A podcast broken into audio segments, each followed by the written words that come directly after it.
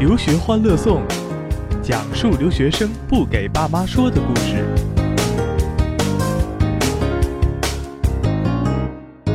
好，留学欢乐颂，今天请了一个全男士组合啊，这个有我们的新朋友老孙啊，孙宇孙宇老师啊 Hello，老师大家好，这个也在沈阳啊，跟我一样做着同样的事情。我们每天看不惯对方，我们是当地的这个竞争的死敌啊，是这样的感觉。呃，这么说好吗？呃，好的我以后喝水的时候会小心一点儿。然后还有我们的树童啊，树童树童啊，这个这是沈阳某教育机构的老总的感觉啊。呃，树童是孙宇老师的学生啊，他是在一个我所向往的城市和我所向往的大学在那里念书。我所向往的城市是匹兹堡，我所向往的大学是卡内基梅隆。这可能这辈子都跟我没什么缘分了，但是我觉得认识树童了，有这么一个难得的机会，想跟树童聊一聊。呃，树童先给大家打招呼吧。呃，自我介绍吗？简单说一点吧。呃，就是就就嗨就行了，没事儿。一会儿我们会通过你的发言就是就是领证没领证这个问题先解决一下。就是到现在为止结婚了没有啊？对啊，对对身高身高是一米八几来的，我现在有点记不住了。你们这个反正是这个挺高的。对，我得形容一下。那我我那我先跟我先说一下外貌，这个树童给我的感觉就是一米八五，然后仪表堂堂啊，这个基本上就是属于容貌甚伟，这是那个形容诸葛亮的话。是 容貌甚伟，非常好。那个一张方形大脸啊，不，下巴还是尖的，这个这个不用谦虚。对，这个吃的有点胖，现在开始变圆了。是出是孙老师知道啊，这个树童是去了匹兹堡才变，才像他说的变圆了点儿，还是说一直都是这么风流倜傥？我吧，第一次见着树童的时候，那时候在我原来那个办公室，然后那天吧，他来的时候是晚上下午四点多钟。我那天吧，碰巧有一套玩具寄到了，然后那天我就在那个地上蹲着，在那儿拼玩具，然后啊说是他呀，对对，就是他。然后忽然之间进了一个大汉，一个彪形大汉，当时我就愣住了，我想，哎呦我天，这怎么回事儿？然后这个彪形大汉特别斯文的跟我说：“你好，你你是孙老师吗？”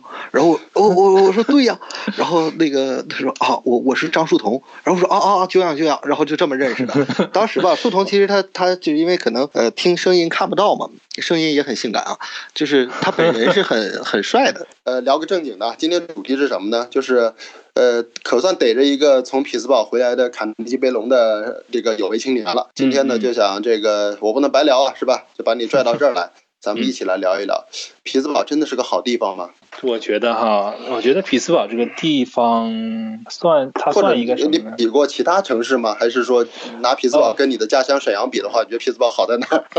啊，对，向哥，我再插一句啊，那个嗯树童他本科是在日本念的，哦，对，然后对他本科还在日本，所以他对这个呃各国这个文化呀，还挺他是非常有发言权的，可 可以多比较一下，不光是跟沈阳比，太好了跟日本也能比。沈阳、京都和匹兹堡，其实吧，我是这么想的哈，就是匹兹堡呢，它算一个不是特别大的城市吧，上面写比铁岭第二十，大点儿。嗯，对，二十二大城市吧。但是我觉得哈，就真正的繁华，其实就在那个 downtown 那部分，其实其他部分都比较萧条。那那你的卡梅是不是在当趟呢？呃，很近，很近的。匹兹堡就是也在当趟吗？匹兹堡大学也在当趟吗？呃，对，就在旁边，特别近的。匹兹堡大学比我们学校大很多，匹兹堡大学比卡内基梅隆大很多啊。大很多。卡内基梅隆你会发现这个学校的校区很小，呃，大概是一个什么规模呢？我其实对沈阳不是很了解哈，就是就相当于其实匹兹堡大学，我感觉大约能有四个到五个左右的那个卡内基梅隆大学那么大吧。但是，所以你们在那个学校里读书的话，那这两个大学是一种什么关系啊？呃粉丝迷妹的关系，还是我觉得其实呢，就是说，直观感觉是一个互相补充吧，这么一个就是互相扶持这么一个过程吧。我感觉说不上哪个学校更好，哪个学校不好或怎么样。其实这两个学校其实。因为匹兹堡大学本身是很有历史的一所学校，它是一个非常有历史，它我看是一七几年建的，而且匹兹堡那个那个城市里面有个 landmark，它就那个什么呢，叫 Cathedral of Learning，就是学习的教堂嘛，哈，这种感觉。嗯它是非常高一栋楼，从那个楼顶上呢可以看到匹兹堡的全景，其实非常漂亮的地方。那你说你你刚才说通你刚才描述，我感觉这个这个城市难道说就是一两个学校的大学生所组成的吗？当地人呢多吗？呃，或者当地人产业怎么样？当地产业是这样的，就是简单说一下嘛，就是说，我觉得匹兹堡的，就是你那提到这个转型，咱们之前说的这个转型嘛，这匹兹堡匹兹堡的转型，我觉得是离不开这两所学校的。我觉得转型这个事儿是说匹兹堡是不是当年是一个什么钢钢都，属于这个就是大半钢铁，给那个汽车城运送这个生产原料的那种城市吗？对对对，就是后来这个城市是不是因为那个像中原地区、美国中原地区这个底特律啊、匹兹堡这样的城市，因为汽车工业的衰败，然后出现了城市的这种一定程度的衰败啊？其实吧，就是我简单说一个例子吧，就是匹兹堡的这个现在的几个这个支柱型产业都是什么吧？嗯，据我了解，首先第一个就是说，匹兹堡大学有个附属医院啊、它嗯是一个集团，医学现在是对，叫 UPMC，叫那个 University of Pittsburgh Medical Center 这样的一个，它它其实呢，它不仅仅是有医院，而且还有很多很多医疗的机构，所以说它已经形成了一个医疗的产业。呃，医疗的产业，对这个产业非常大，就是算是匹兹堡的一个支柱型产业之一吧，就医疗产业。除了医院还有什么？它还有很多的药物研发吗？还有什么？就是对它这个相关方向做了很多，就匹兹堡大学这个生物方向其实是很强的。啊，我知道那个德国拜耳好像它有一个总部是在那个匹兹堡。呃，对对对对对，就在那边。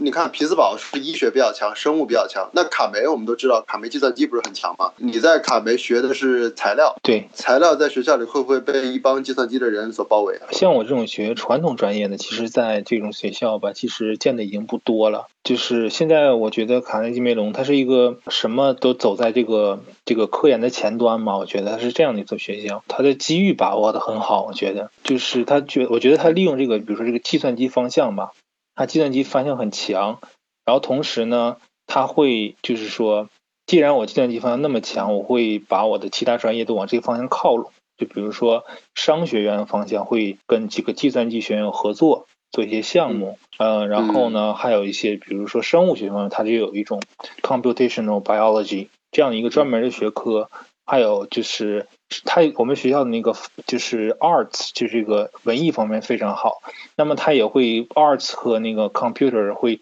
结合在一起，那么形成的学科，比如说 ETC 这个学科就是什么呢？就是专门制作游戏和电影的。那他合作的对象呢，一般都是像有著名游戏公司，比如说暴雪啊，呃，著名的动画公司啊，比如说迪士尼啊，都是有这样的一个合作关系在里面。也就简单说，皮斯呃那个卡内基梅隆，你在学校里是感觉所有的传统学科或者所有的学科都是拿计算机的方式来实现的，计算机成了他们中间的所有的语，计算机似乎成了这这之间相通的一种语言了。对对，已经成为这种语言，就是即便是我是一种传统学科来说，但我也能感受到，其实这个趋势在发展，就是你什么学科都需要学一些计算机的东西。哎，对，树头，我想起了一个，就是当时看你们学校那个官网的时候，我好像看到，就是包括你这个材料里边也有嗯 computational 的，也是有这个方向吗？对对对，呃，现在是有这样的一个方向，而且我们学校呢会有一些有几个老师是比较强的，就是做这个方向，嗯，就是就哪怕材料本身它会引引入你很多 computation 的成分吧。嗯，也都是用计算机在做，是吧？对，这些老师有有计嗯算机背景吗？就是他们很多都是学编程的，学软件的。其实真正来说，其实并不是。你像那些老师，就大致懂一些计算机就可以了。那就是还是跨学院合作。对对对，还是跨学。但是有一些老师确实，比如说我们学校有一个老师，就专门他读的是在 MIT 读的双学位，读的是材料工程和计算机科学。然后他在那个 Los Alamos 那个国家实验室呢，他工作过一段时间，然后已经基本上已经功成名就了吧。然后我们就要把他请过来，然后做这方面的一个领头人吧。在你们学校上课，我很好奇啊，我嗯总会听刚才树童你的介绍，我总觉得你们学校的老师应该是活在未来的人，就是什么事情都应该是拿计算机的眼光来看这个世界。我感觉就是活生生一部未来简史，你们给活出来了，把所有的专业都搬上了这个这个用计算机的方式去解构。那我想问一下，就是那在这样的一个环境之中，学生在里面是一种什么样的氛围呢？嗯他们毕业之后，他们会在这个坎坎内基梅隆里面去找很多的这个，会有很多的实习机会吗？实习就业机会来讲呢，这么说吧，在美国呢，就是就尤其这种科技人才吧，IT 人才的需求量是非常大的，而且恰好我们学校呢是在这个这种潮流下呢，而且是一个非常强的学校嘛，所以说它的就业率是非常好的。哎，你是不是那天还跟我说了一个细节，很有意思，就是卡内基梅隆的这个不就也有很多博士在读吧，对吧？对对对，博士博士在读，他们的薪水会比一般的博士拿的高吗？你那天跟我说那个数特别吓人，对对对给我讲讲这怎么回事？呃，这也是我听人说的哈，我也是震惊了一下。他说每个月呢，大约收入是八千刀嘛，然后当然我觉得应该8000刀啊八千应该是税前的，这嗯，这做个做个小做个小小的这个知识点啊，就是那个。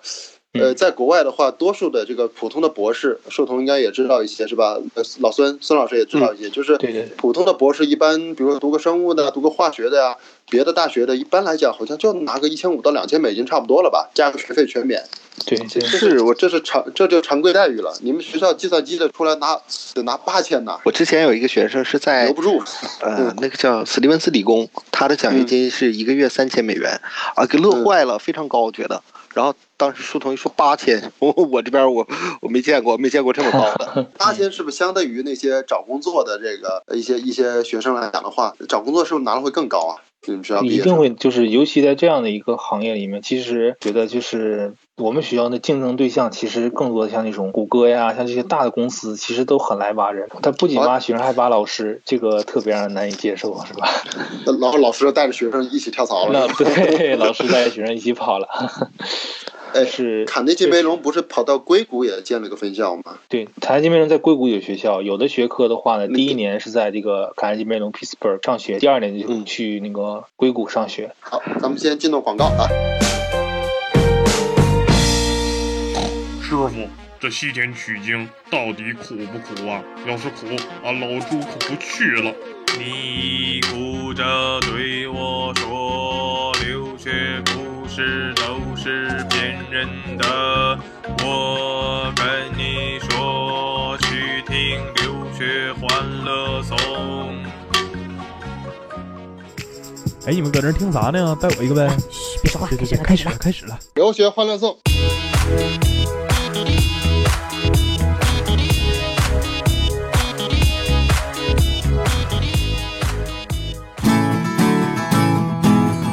好，咱们广告回来了。刚才书童说到那个，呃对啊，就卡内基梅隆的校区还挺多的，是吧？就我知道嗯匹兹堡一个，硅谷一个。硅谷那个是不是直接就是一个？哎，那你在你在匹兹堡读，你在这个匹兹堡校区读书，你有可能转到硅谷那边去找工作，等包括完成最后一个学期吗？这是可行的吗？这个其实呢是相对于就是这个专业而言的吧，因为啊，这个确实，因为我们就尽管是在同样一个校区，它的氛围是这样的，但是我们就是我学这个材料工程这样的一个专业的话呢，其实差距还是蛮大的，就是也没有什么太多的机会去硅谷啊，因为我们学的东西也这个硅谷其实差距的比较远。嗯哦，在东海岸部分有一些工业的城市呢，反倒是我们比较适合的这样的。哎，树头，拿你这个专业来说，毕业之后就业好吗？就业形势怎么样？嗯，不是很好。就是如果说对于硕士来说呢，呃，就业形势不是很好。我觉得其实主要有几点吧。第一点主要是工作来说呢，就是我们材料这个专业吧，本身不像是学计算机也好啊，学机械也好啊，或者学电子啊、double E 方向这个这么实用，实用性这么强。它一个是一个比较偏科研的一个专业吧。第二个，我觉得很重要一点就是，其实硕士来说，如果说你要是抛弃这个专业来说的话呢，给你准备面试也好啊，你这样的一个工作的经历积攒的也好，时间太短，硕士来说是是并不是特别理想的就业来。但是是不是想留，其实也能留下来，凭借卡梅的背景？呃，其实呢，怎么说呢？其实还是蛮难的。我是了解了一些哈、因为我当时也是很犹豫的，然后什么都考虑了一下。就是你如果想在这边工作的话呢，需要一个那个实习经济、实习经历和实习背景吧。如果你有了相关的实习经历和实习背景，即便是本科生也很容易找到工作。就是说，老美在就业这个这个话题上，他是更看重实习的。如果要是实习做得好，就业就有机会。是这样。然后对对你们研究生来说，觉得两年时间太短了，很难在其中安排一个给力的实习经历，所以就可能在就业的时候会遇到困难。我觉得这是一个很重要的因素，因为我见过我一样专业的人，他在这个暑期做了一些实习，然后他就可以很顺利的找到工作，然后就可以提前毕业。因为我们的学分是这样的，我们修了一百四十四个学分，只要学分修满了就可以毕业嘛，然后提前了半年毕业，然后直接去工作了。呃，这个这个，毕竟这东西现在还在，还还没毕业。其实说白了，可能现在的心情是对，还跟着找工作不一定能回到匹兹堡，这个问题也很严重。对，你看，是对他的签证可能被又被被 check，对找材料的。美国要 check 材料，说明美国的材料还是有它的独到之处，还是有，要不然它不能保护的那么快，那不能保护的那么厉害。嗯嗯，这个你觉得？哎，对了，要这么说的话，我也很好奇啊。今天逮着逮了一个专家了，美国的这个材料，你在你在国内在日本也学过嘛，是吧？学的是材料嘛？嗯美国的材料它为什么自己遮遮掩掩的，还跟我们 check 来 check 去的？你觉得核心原因原因是什么呀？就是你说它这个被 check 的核心原因吗？你觉得呢？就是你觉嗯得对他有什么东西不想让别人知道，或者是说他的我觉得优势在哪其实？并没有，我觉得其实就 是，尤其像这种专业，其实分地点、分地区，这个原因应该很简单。我觉得，前面的话题通通太沉重啊，这这也翻过去啊，聊个对对生活性的话题。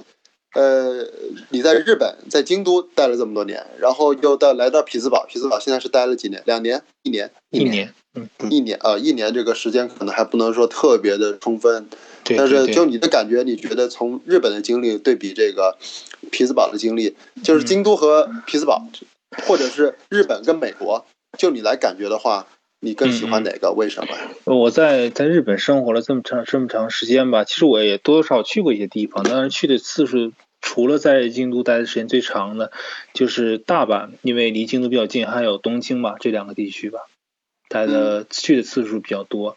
还有一个就是名古屋，呃，名古屋呢，不知道你听说没听说过，但是就是也是一个很著名的工业城市，因为那勾丰田那勾亚嘛，是对是叫那沟亚嘛？它这个它是丰田之，就是相当于丰田的，就相当于中心吧，那样的一个城市吧。嗯当然它并不在名古屋市内，它在名古屋呃旁边的丰田市啊、专门有一个市、嗯专门给丰田的。我去的在美国呢，其实我去的地方估计还不是特别多，我就去过华盛顿和纽约吧。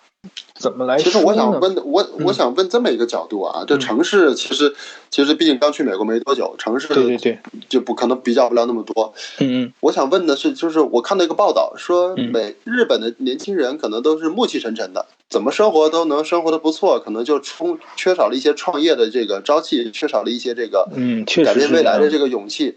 而到了对对美国，或者是包括在中国，你会翻到美国是搞发明创造，是吧？中国是搞穿戴创新，是吧？都是风风火火的往前赶。有对这个，你感觉有这个区别吗？我觉得其实呢，这个这个其实呃，日本和美国和中国其实呢，你有这个人人文上的就是这种意识上的关这差距吧，也有客观上存在的差距吧。是如果说咱说客观来说吧，因为日嗯本毕竟还是一个小的国家，它的它的资源是很有限的，就是人力资源也好，还有各方面的资源、财力资源，其实它是很有限的一个国家。嗯嗯那么它不可能去搞人人创业，就是其实创业这个过程也是蛮浪费这个人力和精力和财力的。啊，嗯书童，你是觉得日本这个国家先天它就不太适合这种大范围的提倡这种搞创业的这种事情，是吧？我觉得日资源太贵了，对机会成本就太高了。对，对，其实你会发现，其实你在日本发现，其实它它的就是水果，我们觉得很普通的吃的水果，他们日本就很少去吃，他们就是确实没有那么多产量。水果都很好吃，但是很贵的。日本人本土也不是很吃这个这些水果到了匹兹堡，你会觉得一下子就就啊。对感觉一下，美国的水果真食欲是好多。食欲就放开了。对对对，但是我觉得 体重也就上来了。对对对，美但是美国的水果真是好好难吃，虽然都很大，很大美看着漂亮呗，但是你你得去那种，你在美国你你不能光去大超市啊，你还得去那种类似于 Trader Joe's 那种有机 organic food，就是那种找那种，嗯，是这个我可以对开发一下，是吧？这个挺好的。反正这刚去刚去匹兹堡，这刚去一年，可能会觉得还有点这个这个迷迷糊糊当迷迷糊糊当头一棒的感觉，就是很多东西不管是找工作可能没有头绪，然后那个看看旁边的这个计算机的大神，旁边这计算机不叫大神吧，你也是大神，只不过你走的是这条路，走的是材料这条路。当你看到旁边计算机的人在那儿这个风风火火，就跟我那年，就跟我以前在南加大读书啊，我读个教育是吧？人家旁边都是一帮一吃饭全是搞计算机的，我当时也觉得莫名其妙的，说干有什么了不起的是吧？结果后来我进谷歌了是吧？也工作了半年，然后他们给刺激的够呛。所以说，就是可能刚去这第一年的时候，确实很多东西都还没有，你属于还是属于一个不算老生嘛，是第一年还属于新生嘛，很多新鲜劲儿还没，很多新鲜劲儿伴着恐慌都还没完全过去，嗯就感觉是那个人刚上了高速公路啊。刚上高速公路的时候，第一年还属于在猛的加速，然后顶顶盯着前面的车，不断的跟车的那种小小的紧张感。嗯嗯，这但个比喻是你会发现，你会发现，慢慢的、慢慢的，你会发现跟着这个前面的车就跑的一模一样的快了。再往后来一来，到第第二年、第三年的时候，你一个转向就转到自己那个轨道上去，逍遥自在了。来到美国就是确实，嗯，就是尤其对这个专业上的选择呢，就是嗯会有很大的一种压力吧，就是因为毕竟我在日本的时候没面临过这么大的压力，每哎，一树头我能这么理解吗？就是说，嗯，在日本读本科的时候，他的学习压力是要小于现在你读研究生的时候的，是吧？呃，其实我觉得不是学习压力，而是这个就业压力和这个就业压力对对对，这方面压力大一些。其实是一种要不要把自己的要不要还做材料或者要不要转计算机的感觉吗？有没有这个？对对，确实就是，或者说我并不说完全转计算机，就是说我要不要折中一下，就是要不要我做一个跟材料相关，当然也是跟这个我也多多少少学一些计算机这方面的东西，相当于在两者之中吧，既不想承担这个选择材料，然后呢也会跟计算机靠近一些，就是这么个动摇的一个心态吧会出现。翔哥，你发现没有？去了卡内基梅隆，不管你之前学什么，你都会想去学计算机。哎呀，你别觉得你说卡梅梅梅啊，就去南加大的，就是以前有个咱刘欢的一个我一个那个学生，就是跟我聊这个橄榄球的田宇，也是转计算机嘛。你们俩全转计算机，就是很现实。材料的话就是个情怀，计算机才是才是这个 才是票子。但是话说回来啊，压力归压力，实际上树头压力归压力。刚去第一年，很多东西我们其实我们都过来人都能理解。但还有一点，卡梅把你招过去，毕竟不是卡梅看走眼了，是吧？就肯定不是，就是大家都很强。你去了那儿，也有你自己的本事，能够把这专业立足。其实是一个在于选择的问题，而不在于说多难多多难的问题。确实到我觉得到到一般，就是一个选择，选择总是最难的。对嗯对，真正来说哈，就是之前呢，就是学校呢，就是这种管理的这个层层面呢，其实做的还是比较弱的。也不是说别的学科不好或怎么样，就是但是我们在我们学校呢，如果说管理性稍微弱一点的学科，就基本上那个中国同学呢，大部分都会选择大量的这种这个计算机的课程，选大量的计算机课程。然后呢，如果说这样的课程，你比如修了大约四门左右吧，写在你的简历上，你就基本可以找到一份工作了。哇，然后你就基本就可以找到一份工作了，就是这么给力吧，反正就课程就这么给力。如果说你要是学了六门然后几门儿的话，那你基本就没有问题了。所以，即便是你是比如说是学化学的，现在我们也有就是你学这个化学工程的，嗯你是学机械的，对这个都在往这个计算机方向在靠拢嘛。嗯，而且去亚马逊的、去谷歌的人其实并不在少数吧。其实我们都想象不到，包括这个在别的学校的学生也未必有你这样的机会。像比如说去什么拉斯加林肯的呀，去什么什么丹佛的呀，去这种小地方的读书的学生，未必有你在卡梅如此好的资源啊，有在匹兹堡如此如此如此好的环境。其实我还想强调一点，就是说什么呢？其实像我们这样专业呢，也意识到一些问题，就是说，因为毕竟我们就是卡耐基梅隆这个大学，虽然是计算机很强，但是它其他的工科方面呢也是很强的，对，就是也是有一些很强势的老老师和一些老板在里面的。那么他们可能做的东西跟计算机也没有什么太大的关联。像我们这样专业的，就是就是他为什我们这样专业并不适合转这个这个专业，因为我们要求专业的单位比较苛刻，而且我他们的有一些老师的逻辑是认为，就是如果说你所有人都学计算机，这样的话呢，首先计算机学计算机课程的那个同学呢，他的课堂质量就无法进行保证。嗯，因为毕竟他会分配 TA，会分配这个老师的资源。如果人特别多的话，他这个教学质量肯定会下降。那我们呢，就是说，既然你们都学计算机，那我们这个专业的教学质量也会下降。那么他就既然保证这个的话，他就会就是这些老师就会不让你去修太多的计算机的课程，或者根本就不需要你修这个课程。传统学科的老师也多多少少在捍卫自己的那个对那个自己的对话语这样的空间。嗯啊，我记得上次咱们那个面对面聊的时候，当时翔哥说了一段，就是说，呃，重在还是自己想怎么选，其实也不是没有选择的空间。对对读博士也好，还是说我继续走科研这条道也好，将来我希望留校也好，不管是哪条道，都还是取决于自己。宝贵的才华，宝贵的这个这个最好的时光，最凑最最好的精精力和精神，就是机会成本嘛。选到这儿了，很残酷的吧？不是很残酷，就是大家都有的选，那说明是最好的时代来了。是有的选它，对有的选，纠结都纠结在有的选。以前多少人就纠结，三十年前的纠所有的纠结都在于没有选。还真的真是这样的，确实。